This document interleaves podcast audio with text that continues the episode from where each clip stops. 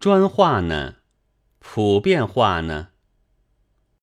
到了这里，就又碰着了一个大问题：中国的言语各处很不同，单给一个粗枝大叶的区别，就有北方话、江浙话、两湖川贵话、福建话、广东话这五种，而这五种中还有小区别。现在用拉丁字来写，写普通话还是写土话呢？要写普通话，人们不会写；唐写土话，别处的人们就看不懂，反而隔阂起来，不及全国通行的汉字了。这是一个大弊病。我的意思是，在开首的启蒙时期，各地方各写他的土话，用不着顾到和别地方意思不相通。当未用拉丁写法之前，我们的不识字的人们原没有用汉字互通着生气，所以新添的坏处是一点也没有的，倒有新的益处，至少是在同一语言的区域里，可以彼此交换意见，吸收知识了。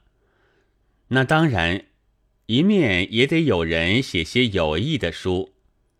问题倒在这各处的大众语文，将来究竟要它专化呢，还是普通话？方言土语里很有些意味深长的话，我们那里叫练话，用起来是很有意思的，恰如文言的用典，听者也觉得趣味津津。各就各处的方言。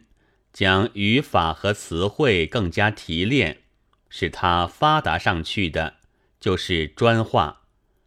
这于文学是很有益处的，它可以做的比仅用泛泛的话头的文章更加有意思。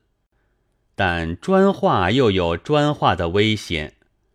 言语学我不知道，看生物是一道专化，往往要灭亡的。未有人类以前的许多动植物，就因为太专化了，失其可变性，环境一改，无法应付，只好灭亡。幸而我们人类还不算专化的动物，请你们不要愁。大众是有文学要文学的，但绝不该为文学做牺牲。要不然，他的荒谬和为了保存汉字，要十分之八的中国人做文盲来殉难的活圣贤，就并不两样。所以，我想启蒙时候用方言，但一面又要渐渐的加入普通的语法和词汇去，先用固有的。是一地方的语文的大众化，加入新的去，是全国的语文的大众化。几个读书人在书房里商量出来的方案，固然大抵行不通，但一切都听其自然，却也不是好办法。现在在码头上、公共机关中、大学校里，却已有着一种。好像普通话模样的东西，大家说话既非国语，又不是京话，个个带着乡音乡调，却又不是方言。即使说的吃力，听的也吃力，然而总归说得出，听得懂。如果加以整理，帮他发达，也是大众语中的一支，说不定。将来还简直是主力。我说要在方言里加入新的去，那新的的来源就在这地方。待到这一种出于自然又加人工的话一普遍，我们的大众语文就算大致统一了。此后当然还要做，年深月久之后，语文更加一致。和炼化一样好，比古典还要活的东西也渐渐的形成，文学就更加精彩了。马上是办不到的。你们想，国粹家当作宝贝的汉字，不是花了三四千年功夫，这才有这么一堆古怪成绩吗？